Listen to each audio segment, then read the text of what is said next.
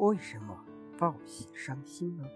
喜可使气血流通，肌肉放松，易于恢复身体疲劳。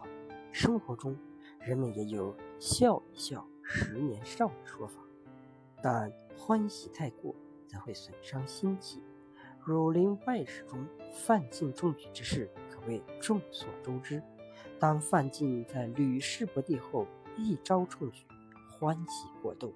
以致疯癫，说《月泉传》中牛蟒活捉金兀术，因过喜而丧生。